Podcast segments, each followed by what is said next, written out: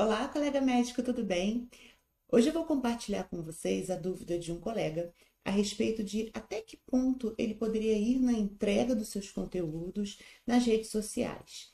A dúvida dele era que se ele falasse muito sobre determinado assunto ou sobre certo tipo de tratamento, que quando esse paciente chegasse até ele, ele poderia não ter mais nada de novo para poder ofertar para esse paciente. Gente, esse pensamento é totalmente equivocado. Vou tentar explicar de uma forma assim bem simples para vocês.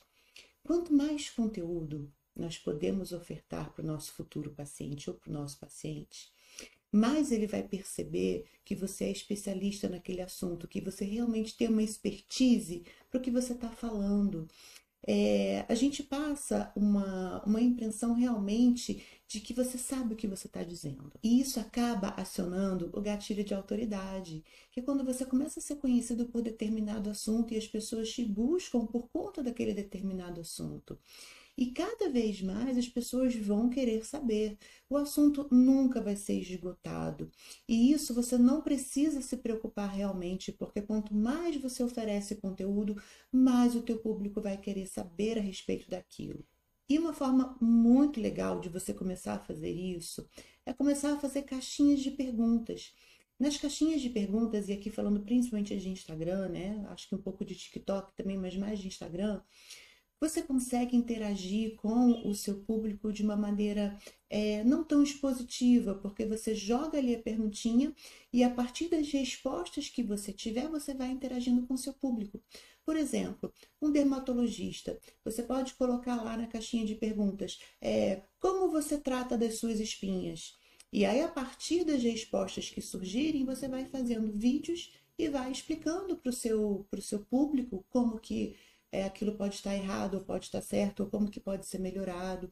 Isso, gente, eu estou falando de uma forma bem generalizada, tá? Não é para você passar tratamento online de maneira nenhuma. Você médico sabe que, que isso não é permitido e nós também não teríamos essa falha para passar para vocês de maneira nenhuma. Isso é antiético e nós temos ética mas é você falar a respeito daquilo que a pessoa está te respondendo. Você não vai indicar marcas, você não vai indicar tratamento, você não vai é, indicar nada parecido com uma consulta médica online, mas você pode dar algumas orientações. Por exemplo, é, quem lida com ginecologia, você pode jogar ali na sua caixinha de perguntas, por exemplo, a respeito de, de dor, né, de dispareunia. É, você sente, você mulher sente dor do ato sexual, na relação sexual, e aí a partir das respostas do seu público te direciona para você falar sobre as causas de dispareunia, por exemplo, né? No meu caso de endocrinologia, eu já fiz várias perguntas e daí surgiram várias enquetes e várias lives, inclusive, porque o seu público começa a te direcionar sobre o assunto que eles querem mais falar, né? Então, por exemplo, eu já fiz uma enquete perguntando qual era o hormônio que as pessoas achavam que engordavam mais, e aí eu fiz uma live falando a respeito dos hormônios que engordam. Você pode perguntar, por exemplo, é, a respeito da tireoide, se a pessoa sabe se a tireoide dela está funcionando bem ou não.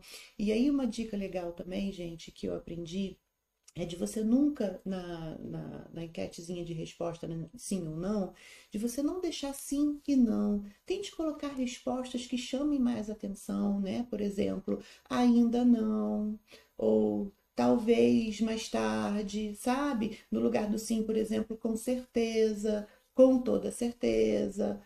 É, você acaba fazendo com que o teu público interaja um pouco mais com você nesse sentido. E isso, gente, todos os dias. Você tem que fazer essa caixinha todos os dias. Tente fazer pelo menos duas semanas seguidas, com respostas de sim ou não e com enquetes. E aí você vai alimentando o seu público com informação. E como eu disse, você pode inclusive colocar algum conteúdo de post mesmo que não seja só no Stories para poder falar a respeito desse conteúdo que está sendo gerado. Mas com isso, o seu público cada vez vai mais querer saber sobre o que você está falando, vai se interessar sobre o seu conteúdo, sobre o seu trabalho, e com certeza, quando ele chegar no seu consultório, ele já vai chegar ali com uma certa bagagem, mas vai ter um monte de pergunta para fazer para você também. Não se preocupe, sempre entregue o máximo que você puder de conteúdo. A gente precisa aprender a dar o nosso melhor para o público te conhecer. Fica a dica.